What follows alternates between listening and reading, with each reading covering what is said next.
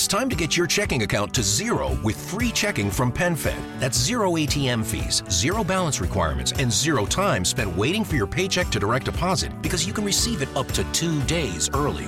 Open your account with just $25 and see how big zero can be. Apply online today at penfed.org slash free checking. Early direct deposit eligibility may vary between pay periods and timing of payer's funding. To receive any advertised product, you must become a member of PenFed, insured by NCUA.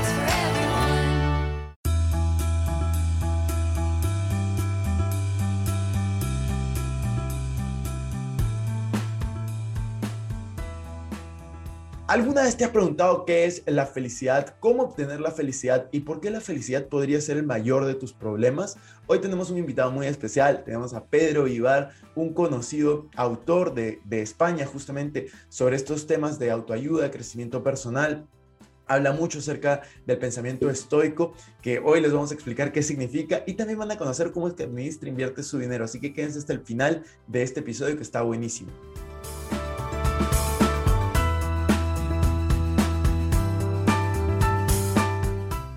Hola amigos, ¿cómo están? Bienvenidos a un nuevo episodio de Invertir Joven. Mi nombre es Cristian Arens y les doy la bienvenida. Este podcast tiene como objetivo principal darte las mejores herramientas y los mejores tips para que aprendas a manejar tu dinero. Aquí creemos en la importancia de la educación financiera como medio para alcanzar tus metas y tus sueños. Recuerden en este programa siempre hablamos de inversiones, finanzas personales y de emprendimiento. La frase de este podcast es, el dinero es un excelente esclavo, pero un pésimo amo. Aquí van a aprender a hacer que el dinero trabaje para ti, para que tú puedas tener más tiempo y energía en hacer las cosas que realmente te gustan y te apasionan. Hola Pedro, ¿cómo estás? Bienvenido a un nuevo episodio de Invertir Joven. Estamos muy felices y muy emocionados de tenerte aquí. ¿Qué tal todo? ¿Cómo estás? Todo genial y de verdad que muy agradecido por que hayas contado conmigo para tu programa. Un honor. No, muchas gracias Pedro. Mira, yo estaba escuchando alguno de los podcasts que tú has hecho, contenido que, que, que estás creando y me parece increíble. Me gustaría comenzar eh, presentándote un poco, que nos cuentes un poco tu historia, cómo comenzó esto de la creación de contenido y, pues nada, cómo, cuéntanos un poco de ti y vamos conversando sobre eso. Pues mira, mmm, realmente, a diferencia de muchas de las personas que empiezan hoy a crear contenido, eh, yo empecé a utilizar redes sociales eh, a modo personal. Utilicé a utilizar redes sociales a modo personal porque yo trabajaba, eh, por decirlo de una manera, mmm, en lugar de digital, de manera analógica. Mi trabajo era entrenador personal, tenía mi, centro de entrenamiento y la verdad que pues me ganaba la vida muy bien.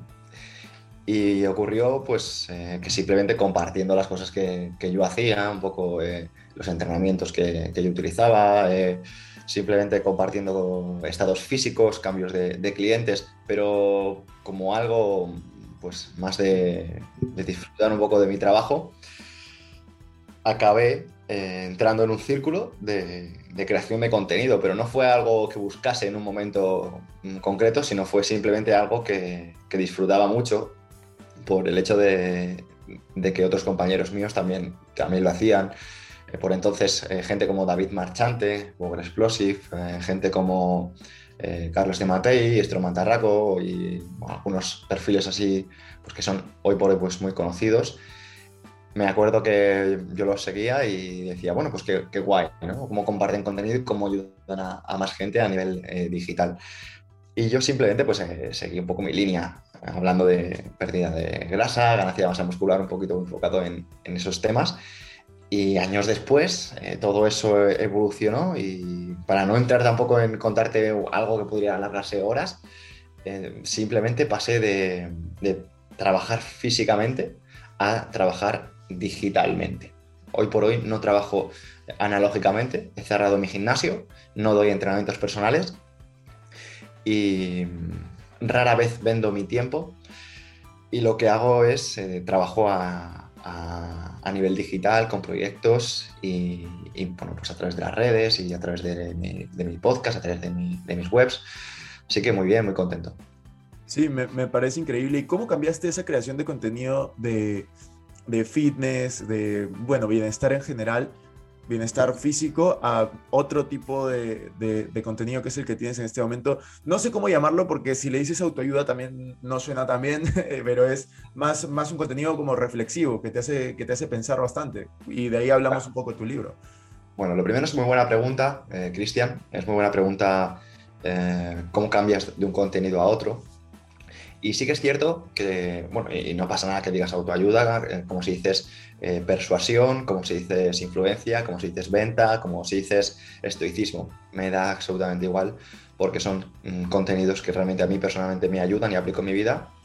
Así que si otra persona decide pues, utilizarlos para mejorar su vida, llamémoslo como sea. Entonces, un poco respondiendo a la pregunta de cómo cambias de contenido, es simplemente por evolución. O sea, una vez que tú eres entrenador, una vez que tú ya tienes tu centro eh, y que te das cuenta de que mm, realmente tu trabajo no es solo entrenar clientes y que esos clientes pues, ganen fuerza, pierdan peso, ganen músculo, etcétera, mejoren su rendimiento, tu trabajo ya no es solo eso. Tu trabajo es em, ir a la gestoría, hacer publicidad para que vengan más clientes, tratar mejor a los clientes para que sientan más cómodos. O sea, tu trabajo pasa de lo que tú crees que es a lo que es. Y es mucho más amplio. Y algo que personalmente era muy, muy, muy interesante, y lo que me hizo un poco cambiar el chip, es que el trato con las personas, el tú a tú, el hablar directamente a las personas, es la diferencia entre tener éxito o no tener éxito en el mundo pues, mm, de los negocios, pero te diría que en la vida en general. Entonces, eh, mi contenido cambió porque mis prioridades cambiaron. Mis prioridades cambiaron. ¿Qué significa que cambiaron? Pues ya no era solo informarme o leer personalmente técnicas avanzadas para que te dicho para mejorar el rendimiento. Ya no, es, ya no estamos hablando de que mi objetivo era conseguir cosas más rápido, porque al final te das cuenta por el principio de Pareto de que si tú haces lo importante, ¿vale? Que es ese 20%, vas a tener el 80% de resultados. O sea, si tú comes bien, si tú entrenas bien, si tú descansas bien y lo mantienes en el tiempo, vas a tener ya el resultado.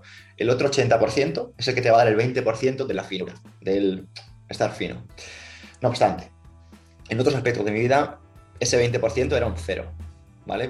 Cero te estamos hablando a nivel de eh, finanzas personales, inteligencia financiera, por ejemplo, temas como eh, trato con las personas, el tema de mm, una perspectiva ¿no? de la filosofía de vida, que era algo que, que yo no, tenía de manera, yo no tenía de manera eh, innata, la tenía de manera nata, pero no era una cosa que yo hubiera trabajado, simplemente pues eh, me había dejado llevar por las ideas de otras personas y no me había parado a analizar esas ideas. ¿no?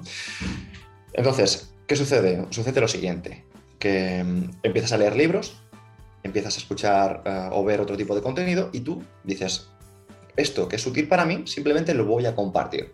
Y hay personas que creen que únicamente eso, lo compartes ah, por ayudar a los demás. Y, en mi caso, yo lo compartía porque a mí personalmente me ayudaba a retenerlo mejor. El hecho de leer un libro o leer ah, un artículo, leer eh, ciertas ideas o escuchar ciertas ideas y no quedármelas para mí, sino simplemente sintetizarlas de la manera más breve posible para que en mm, 300 caracteres, por ejemplo, las personas lo pudieran asimilar, a mí me hizo que es- esas ideas mm, se impregnaran, porque muchas personas desconocen cómo influye, por ejemplo, eh, los estoicos, que es una filosofía que a mí personalmente me, me- me gusta mucho. Te, qui- te quiero interrumpir ahí un, un- un- un rato. Te quería preguntar, porque hay mucha gente que seguramente está escuchando el podcast y no lo entiende, qué significa eh, ser estoico o esa línea de, de pensamiento. Solo para poner en contexto. Pues mira, es una pregunta muy buena. El estoicismo es una filosofía que nació hace 2300 años, desarrollada por Zenón de Citio, que era un mercader que pasó de, de funcionar muy bien a nivel económico a perderlo todo en un naufragio. Entonces esa persona dijo, wow, me he dado cuenta de que estaba aquí a nivel de muchas cosas, pero el hecho de haberlo perdido todo me ha cambiado la perspectiva, ¿no? me ha abierto otros horizontes, me ha cambiado mis paradigmas. Y esta persona ah, empezó a estudiar filosofía, estuvo pues, ah, primero con la escuela cínica, con Craves de Tebas, y a partir de ahí desarrolló una filosofía, que tampoco voy a entrar en profundizar porque me puedo enrollar demasiado, una filosofía que va de la gestión emocional, de que las cosas, eh, de que no importa lo que te pasa, importa cómo reaccionas a lo que te pasa. Que la adversidad no es negativa, es negativa si dejas que impregne en ti y dejas que te deje llevar por, ese, por esas sensaciones. Si tú viene la adversidad y reaccionas de manera positiva, la adversidad es buena, porque te está haciendo sacar cosas buenas.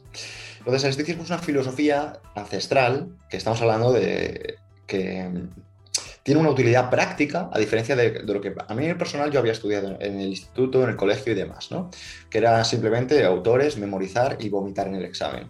Esto no tiene nada que ver. Estamos hablando de una filosofía que la puedes utilizar en empresa, porque al final eh, vemos muchas veces como hay personas que te quieren vender, por ejemplo, vino a un precio desorbitado, te quieren vender mm, carne a un precio desorbitado o un curso a precio des- desorbitado y demás. Entonces, ¿cómo sería eh, gestionar eso de manera estoica? Bueno, pues Marco Aurelio, que era un emperador estoico, diría, este vino no es más que uvas fermentadas pisadas. Esta, car- esta carne que me estás vendiendo no es simplemente más que un animal muerto. Entonces, cuando tú eres capaz de eh, utilizar este método estoico, por ejemplo, eh, la visualización proyectiva, el hecho de no sobredimensionar las cosas, percibes las cosas de otra manera. Eres capaz de cosas que otras personas quieren hacerte ver su realidad, tú eres capaz de tener la realidad desde el estoicismo, que es una realidad mucho más objetiva y mucho más práctica. Por eso creo que es- está bien hacer como este pequeño paréntesis que hemos hecho para hablar de esta filosofía, porque es realmente interesante. Gracias. No, sí, es, es totalmente interesante. Me, me estabas contando antes de que te interrumpe un poco de, de lo que venías haciendo, ¿no? Pues, eh, pues sí, y perdóname, Cristian, que ya no sabes por dónde iba, No, porque que me- yo, yo ahí también me perdí un poco, pero tranquilo. Creo que era necesaria la, la, la, la pausa y seguro ahora retomamos durante la conversación.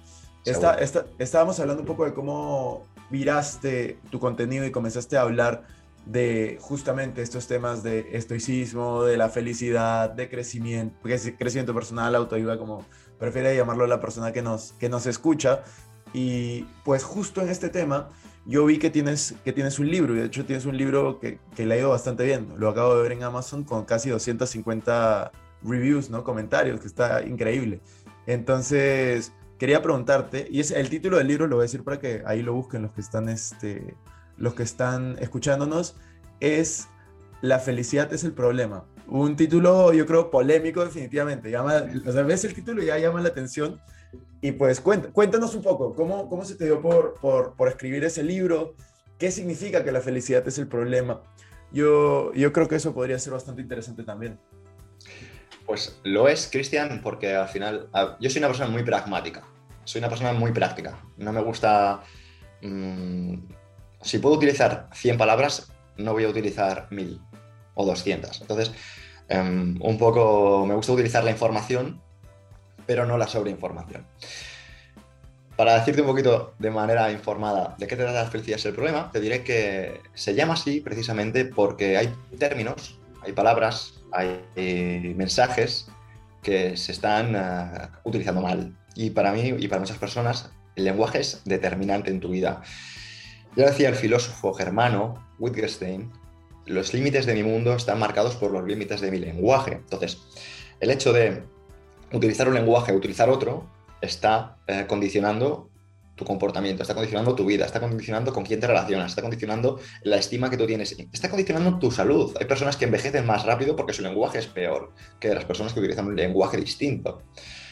Esas que tú dices, no, es que yo soy torpe, no, es que yo estoy muy mayor, no, es que yo estoy muy cansado. Pues que sin que se den cuenta, esas personas están mandándose lenguajes que mm, están condicionando su vida. Entonces, el mensaje de la felicidad es el problema es porque hay personas que están dejándose llevar por las ideas de otras personas, en el sentido de eh, términos como amor, términos como felicidad, términos como amistad, se están prostituyendo porque hay- estamos, estamos en un mundo tan mercantilizado que muchas veces estamos eh, viviendo felicidad como el hecho de eh, tener cosas materiales, felicidad como el hecho de eh, tener más que tu vecino, tener un coche más caro, más rápido, tener una casa más grande, tener una novia con más pechos. Entonces, eso no es la felicidad que tú quieres. Entonces, ah, en el libro cuento historias de personas que, pueden haber tenido muchas cosas, por ejemplo em, el, Dave Dave Mustaine. Dave Mustaine es el guitarrista de, de Megadeth y te cuenta esa historia, que como una persona que ha tenido millones de ventas, mm, groupies por todo el mundo, discos de platino, personas que son reconocidas por lo que hacen y admiradas, son infelices. Personas, y conocemos un montón de casos de, gente que ha tenido reconocimiento, éxito y dinero, y esas personas se han suicidado, ¿no? La, famosa generación de- del 27, muchos eh, artistas, por ejemplo, que han caído en la droga y demás. Entonces, un poco relacionado con todo esto, eh, el mensaje lo anclamos con la idea de, de vivir con sentido, o sea, el llevar una vida con sentido, ¿no? Que es el mensaje de, de Víctor Frankl en su, en su libro El hombre en busca de sentido. Buen libro, buen libro. De mis libros favoritos. No me extraña, es que es una maravilla. Y un poco el mensaje de, de esas figuras te cuentan que realmente las personas que, que llegado un momento eh, morían, no eran las personas más fuertes, no eran las personas eh, más, débiles, ni eran las personas mm, caracterizadas con ninguna etiqueta, eran las personas que no tenían un propósito. O sea, las personas que estaban en el campo de concentración, las personas que estaban sufriendo en su día a día y habían perdido los motivos por los que vivir fuera, habían perdido su familia, habían perdido su negocio, habían perdido esa motivación, acababan muriendo. Personas que decían, cuando llegue la Navidad estaré fuera de aquí, cuando llegue mi cumpleaños estaré fuera de aquí. Y no llegaba, su, llegaba su cumpleaños y seguían ahí, llegaba esa idea en su cabeza y no se conseguían, acababan cayendo. Pero los que decían, mi motivación es que voy a volver a ver a mis hijos, voy a volver a ver a mi hermana, voy a volver a ver a mi madre.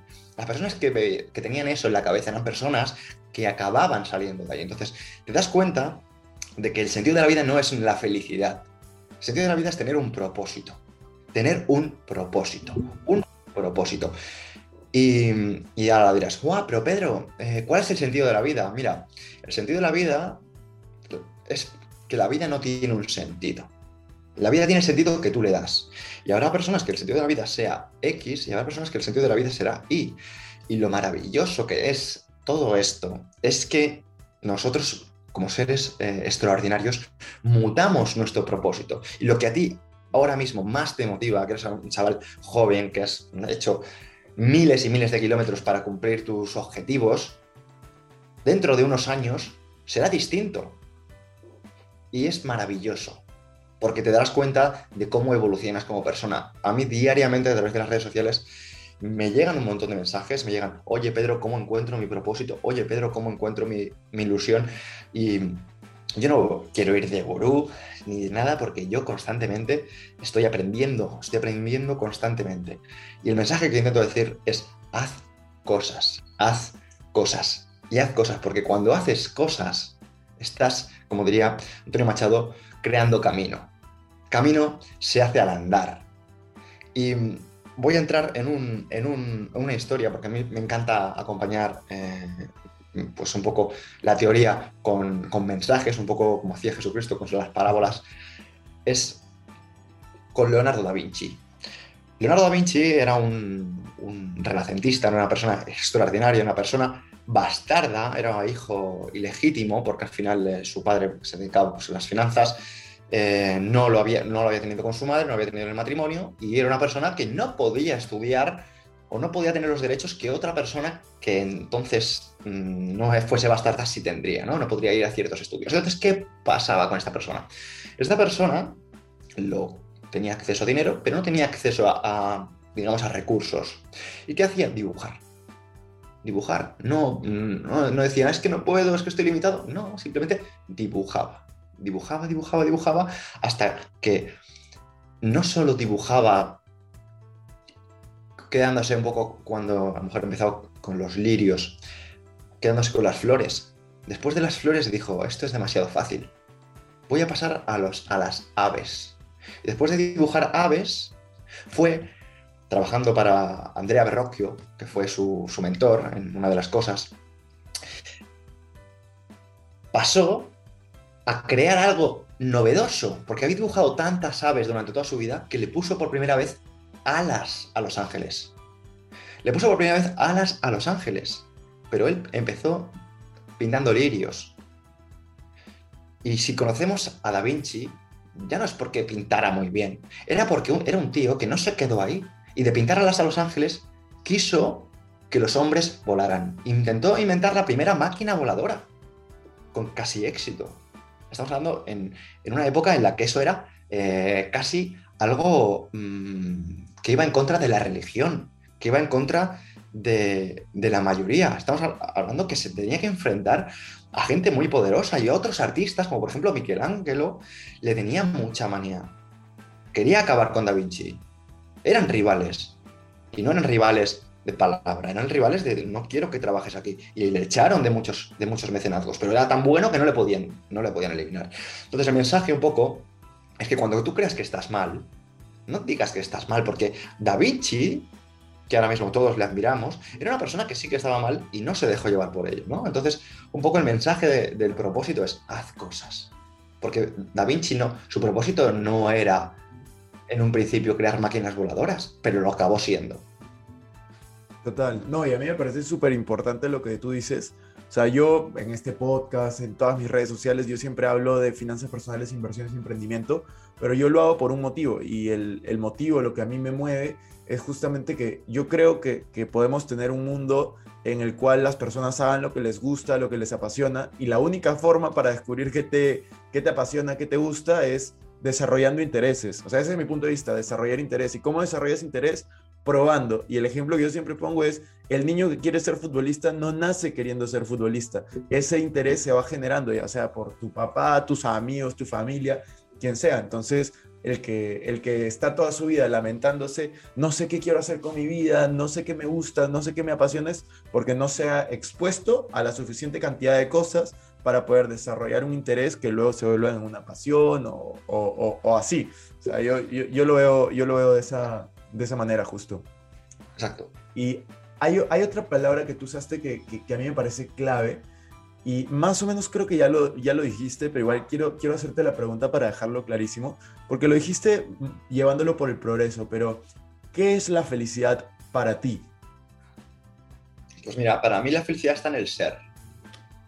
Está en el ser. Es algo que he comprendido a base de, mucho aprendizaje, de mucha reflexión, porque al final constantemente estamos en un punto de, mucho movimiento, mucho movimiento, mucho movimiento, ¿no? Y es difícil pararse a, a- es difícil pararse a pensar, porque siempre hay cosas que hacer, siempre hay dinero que ganar, siempre hay relaciones que crear, siempre hay relaciones que cuidar, siempre hay mm, que mejorar, siempre hay que avanzar. Y, y te podría decir que el éxito o que la felicidad está en el progreso, en avanzar, que lo está. Y quiero añadir que para mí, concretamente, en ese avance está en el ser. Porque tú le preguntas a un, a un perro, a un pájaro, a cualquier animal, ¿cómo eres feliz? Y dicen, ¿cómo que yo soy feliz? ¿Cómo- ¿A qué te refieres? Y es que no se trata de ser felices, se trata de, ser, de ser. es que creo que a veces pensamos tanto que nos olvidamos de ser.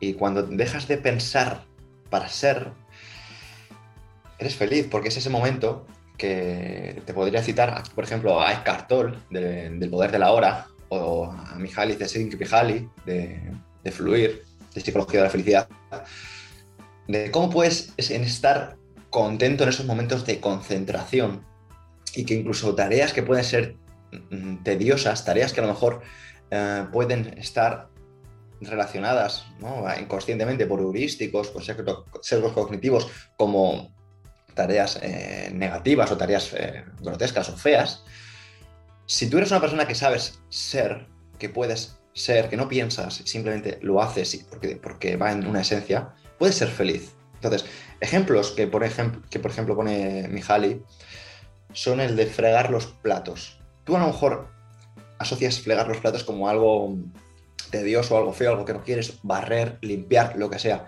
pero lo haces en esa concentración de quiero limpiar esto, quiero que esto esté bonito, quiero que esté eh, mejor. Y en esa sensación, en ese momento de ser, que no estás pensando en "Oh, estoy limpiando los platos, esto no me gusta, estoy haciendo algo que podría hacer otra persona, en lugar de estar pensando, estás siendo, la diferencia es notable. Entonces, para mí la felicidad está en el ser. Y es algo que he comprendido con, con mucha reflexión. Claro, no, me parece totalmente válido. Yo, de hecho, sigo reflexionando mucho sobre eso y el libro que dices, El Poder de la Hora, el, otro no lo he leído, el de Fluir, pero El Poder de la Hora también me pareció súper, súper bueno, súper útil de verdad. Pero sí, o sea, yo, yo creo que al final muchas personas, o sea, a mí me pasa porque yo hablo de un tema que es muy polémico, que es el dinero, y en base a eso busco como llevar a otros temas. Entonces es complicado porque mucha gente piensa que el dinero te trae felicidad. Yo estoy totalmente eh, en, en desacuerdo en cierta forma, porque yo creo que sí te trae cuando no tienes que comer, cuando estás enfermo y no tienes que pagar, en, en situaciones súper graves, pero luego yo creo que el dinero se vuelve un distractor para la felicidad. Yo conozco muchas personas que basan eh, su felicidad en, cosas materiales y de hecho a mí me parece, no sé, no, no lamentable, pero, pero me parece sí difícil, difícil cuando, cuando basas tu felicidad en esas cosas. Yo creo que es más como tú lo dices, un tema de, de, de, de, ser feliz, de decidir ser feliz, decidir estar en una buena actitud sin importar la, la situación. Y yo creo que en verdad para mí el, el, el libro que, y ya, ya, apunté tu libro para comprármelo porque está en la lista de, de compras ahora, pero el libro que, que, yo he leído y que a mí más me impactó fue justamente el de Viktor Frankl. Fue como, ok, si este señor pudo encontrar este, dentro de toda esta situación algo positivo, o sea, no hay excusa para que ninguna persona, o sea, esté, esté, esté triste o esté en un momento súper decaído, que se puede salir adelante y al final depende de cada uno de nosotros, ¿no? Sin duda. Hay, hay, otra, hay otra cosa que también te quería preguntar y es, ¿cómo es, ¿cuál es tu percepción, cuál es tu punto de vista acerca de, de esta palabra? Y es fracaso. ¿Qué significa para ti el fracaso? Mira, yo solo concibo un tipo de, de fracaso, Cristian, y es el abandono. Porque es, por ejemplo, mmm, terminar una relación un fracaso. Pues eh, para mí no, es simplemente terminar una relación. ¿Es, por ejemplo, cerrar una empresa un fracaso? Pues para mí no, porque al final eh, cerrar una puerta significa que tienes la posibilidad de poner el foco en otras puertas. Porque cuando estás en un punto y únicamente estás ahí, no te das cuenta de la cantidad de cosas que estás ahí. O sea, a veces creemos que fracasar en algo es algo, es algo malo.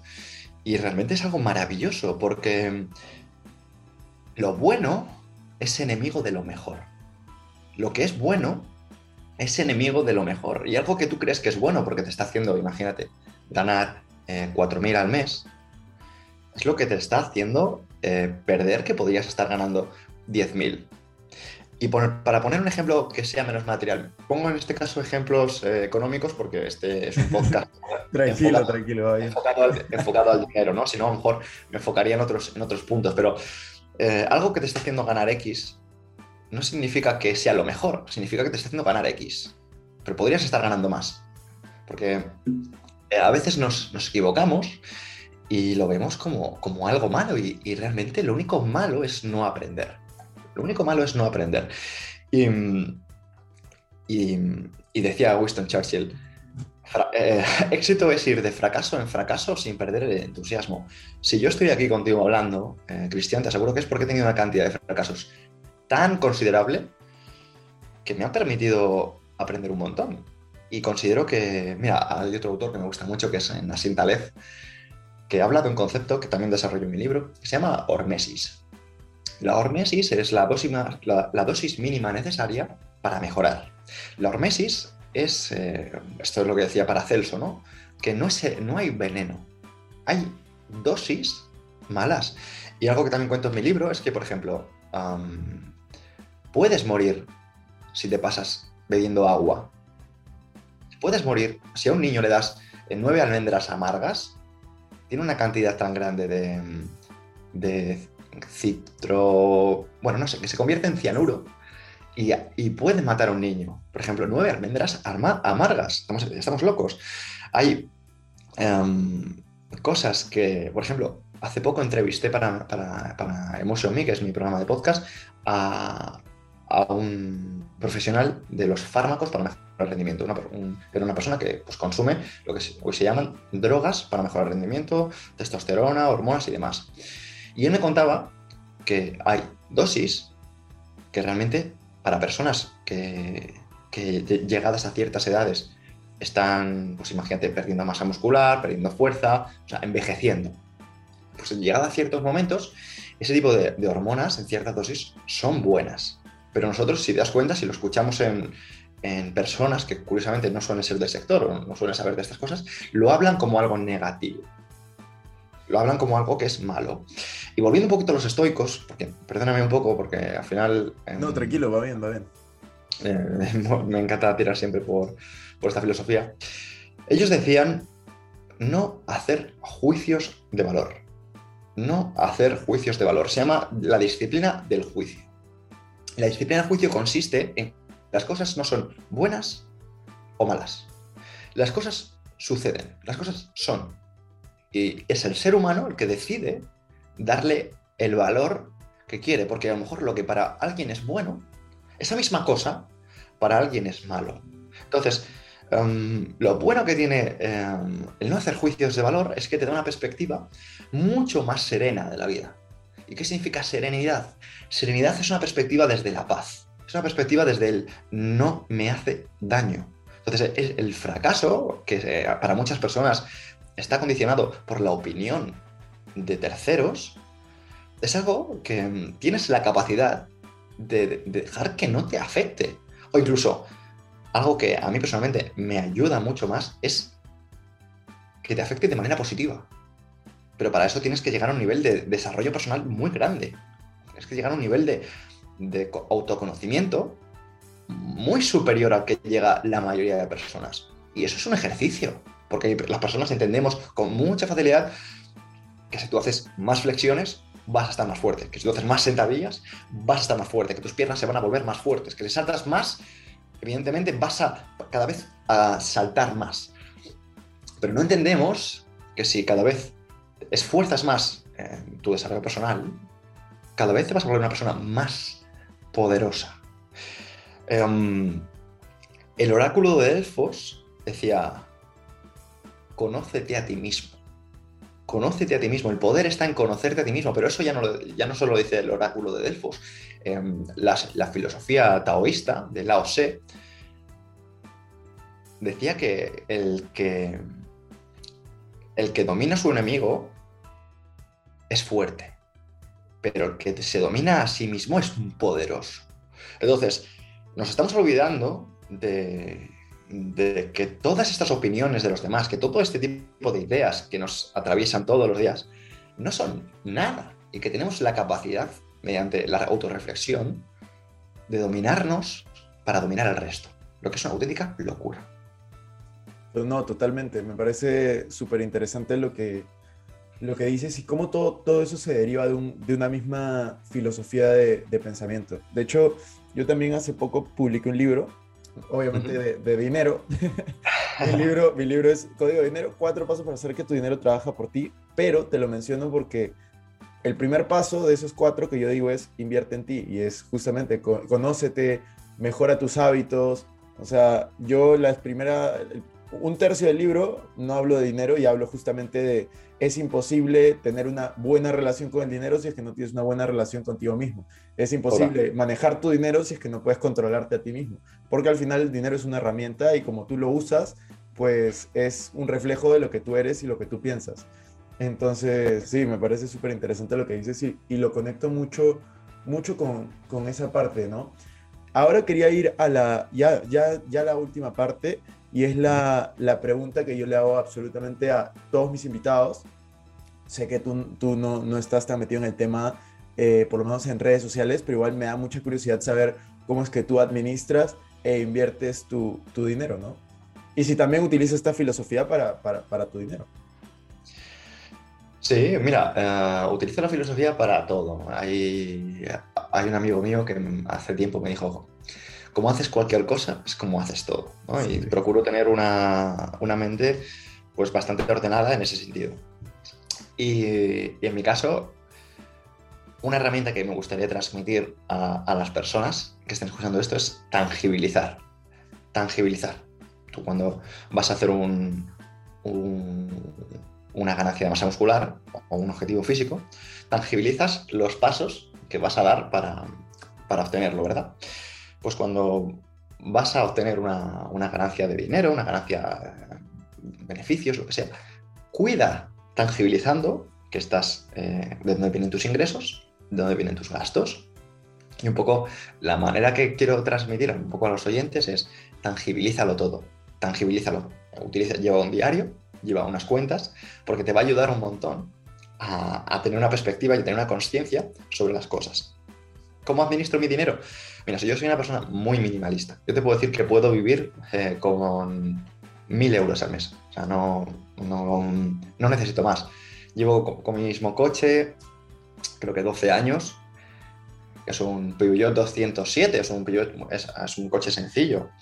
Em, porque al final eh, intento mm, vivir desde, desde el ser, no desde el cómo me ven los demás. No, intento ir siempre con ropa sencilla. Sí que es cierto, ¿vale? Que me gusta, pues como todo el mundo, pues, un poco vivir, vestir ciertas marcas y demás. Lo único que no soy ah, una persona que me, mm, ¿cómo te digo? Am, ambiciosa a nivel material. Soy ambicioso a nivel de, mm, de legado. Y hay un autor que me gusta mucho que se llama Albert Einstein, que, bueno, te lo voy a enseñar, lo tengo aquí. Lo- Espera, espera. No, a mí me encanta porque encima ese es un Funko. amo, amo, amo Funko, luego te voy a contar, pero es la empresa donde he invertido más dinero en la bolsa. Espera, te voy a mostrar algo. Mira, este es el libro que estoy leyendo en este momento. Anda, es La, biogra- la biografía de Einstein, por Walter Isaac. ma- maravilloso, tío. Mira, pues Einstein me flipa. Y una de las frases un poco que quería transmitir es, no busques eh, ser un hombre de éxito, busca ser un hombre de valor. Y me encantaba Einstein porque era una persona, al final, no, estamos hablando, Einstein vi- vivía muy bien, vivía muy bien, era una persona que ganaba dinero, era una persona que era reconocida. Y él reflexionaba mucho de, de metafísica, le conocemos por la parte material, por la parte física, pero realmente era filósofo, realmente era metafísico. Einstein hablaba de, de- fuerzas que no podemos comprender que no podemos explicar, como es el amor. Y, tenemos, y hay una carta a su hija Lizard donde eh, desarrolla todo esto que estamos diciendo, que a mí personalmente se me pone la piel de erizada. Aquí te lo puedo enseñar. Y, y un poco la, idea de, de- de- de lo que te intento transmitir, de, ¿no? de administrar el dinero, no te estoy vendiendo un mensaje vacío de, no, eh, lo importante es eh, lo intangible. No es que sea lo importante, es lo más importante. Sin embargo, cuando tú le das mucha importancia a lo intangible, a lo inmaterial, lo material florece. Lo material florece. Y yo te estoy un poco transmitiendo la idea de, de- la sencillez. Y eso no significa que yo no gane dinero. Y eso no significa que yo no tenga proyectos y empresas. Y eso no significa que yo no esté monetizando un montón de- de ideas y que tenga pues más de una startup. A lo mejor no son cosas que yo estoy hablando, sino simplemente lo que quiero decir es que cuando realmente le pones el foco donde lo tienes que poner, lo demás desarrolla solo. Lo que pasa es que a lo mejor yo no me pongo en redes sociales a hablar de, de mis startups o de mi facturación o, o de Claro. mis socios. No, no, no lo hago. eh, no, por, no porque no lo considere importante, lo considero muy importante.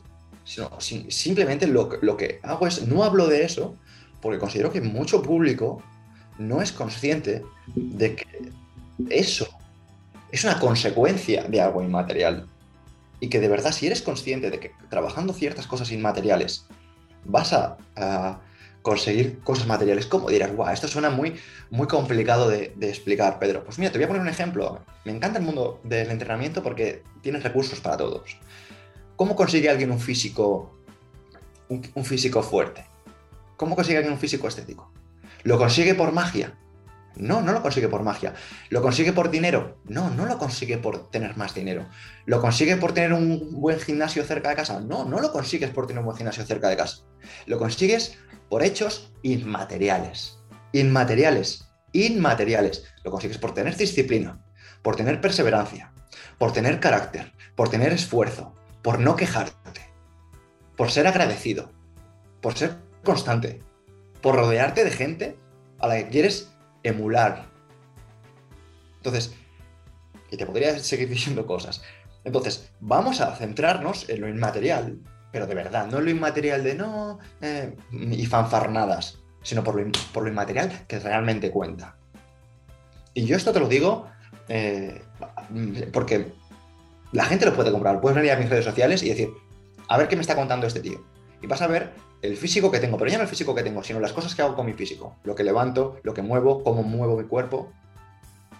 Lo vas a ver eh, con mis proyectos, lo vas a ver con mis viajes, lo vas a ver con un montón de cosas. Me gusta no decir las cosas ¿no? que, que suenen bien, sino demostrarlas con hechos.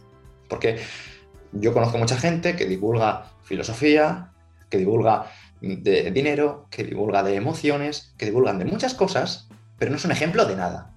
Entonces, mm, a mí me gusta divulgar desde los hechos. Desde, mira, este soy yo, estos son mis hechos, esto es lo que he conseguido. Y yo he trabajado en varios países, he trabajado para la familia real, por ejemplo, de Kuwait, he, sido entrenador aquí en España de figuras influyentes, he estado eh, durmiendo en hoteles de cinco estrellas trabajando para estas personas. He vivido cosas, de verdad, que me dan la autoridad moral de, también de explicar esto de primera mano. Y, esto no lo cuento para fanfarronear, porque no lo quiero hacer desde el fanfarroneo, lo quiero hacer desde el dar confianza y dar fe a personas que ahora mismo tienen esas dudas, tienen esos miedos, porque hay tanta información que nos perdemos por el camino.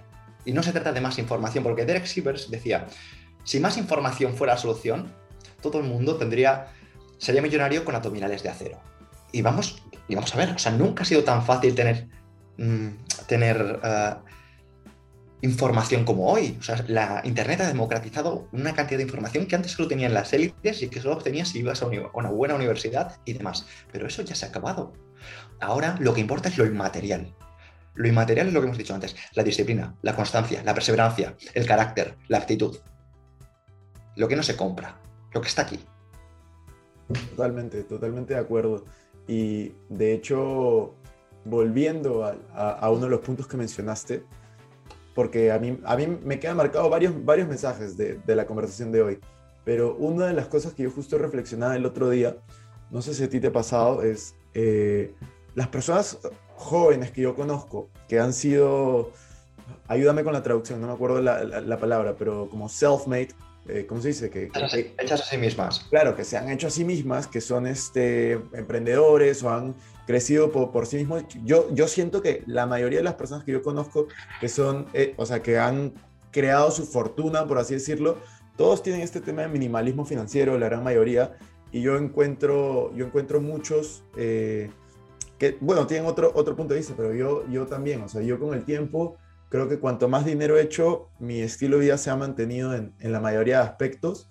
Y yo creo que justamente por esto que, que, que hablábamos, ¿no? En no darle tanto valor a las cosas, a las cosas materiales, no es ahí donde, donde, donde vas a encontrar, yo creo, la, la felicidad, como lo hemos conversado en todo el episodio. Y, y nada, en verdad he disfrutado mucho esta conversación, me parece que ha sido súper reflexiva, que la gente que se puede llevar muchísimos mensajes de esto. Y muchas gracias, Pedro, por, por compartir todo este conocimiento con, con nosotros. ¿Algo que quisieras añadir que para cerrar este, este episodio? Nada, simplemente pues darte las gracias porque lo he pasado muy bien. Realmente espero que, que el público que esté escuchando esto lo ponga en práctica, porque mm, al final de nada sirve la, eh, la teoría sin, sin práctica, ¿no? Es como, puedes leer los libros que quieras sobre natación, que si no te tiras al mar, si no te mojas eh, o no te tiras a la piscina, no vas a mejorar, ¿no? Y, nada, sobre todo, pues que si alguien eh, quiere pues, un poco profundizar de algo de esto, pues puede ve- venir a, a mis redes sociales, Pedro Vivar-bajo, o incluso si quieres profundizar de filosofía estoica, les recomiendo diarioestoico.com. Genial. Muchísimas gracias, Pedro. Vamos a dejar ahí los links en, en la descripción, en la parte de abajo, y nos vemos en la siguiente. Cuídate.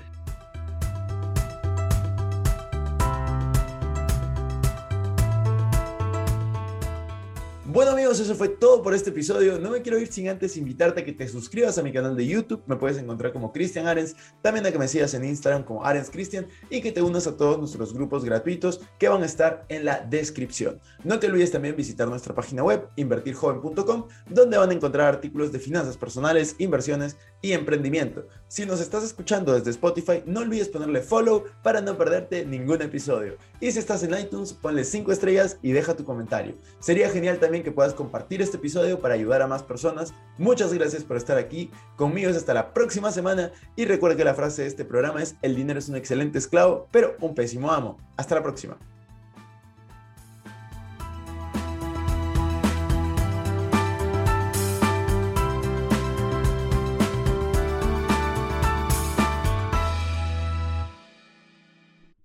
Este es un podcast producido por Explora.